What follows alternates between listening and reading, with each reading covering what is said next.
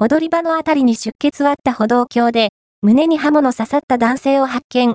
病院で死亡確認。東京、江東区、東京、江東区の歩道橋で、男性が胸に刃物が刺さった状態で倒れているのが見つかり、死亡した。一日朝、江東区北砂で、人が倒れていると通報があり、歩道橋には40代とみられる男性が、胸に刃物が刺さった状態で倒れていた。現場近くにいた人、警察官が何人もいた。踊り場のあたりに出血があった男性は、病院で死亡が確認され、警視庁が当時の状況を調べている。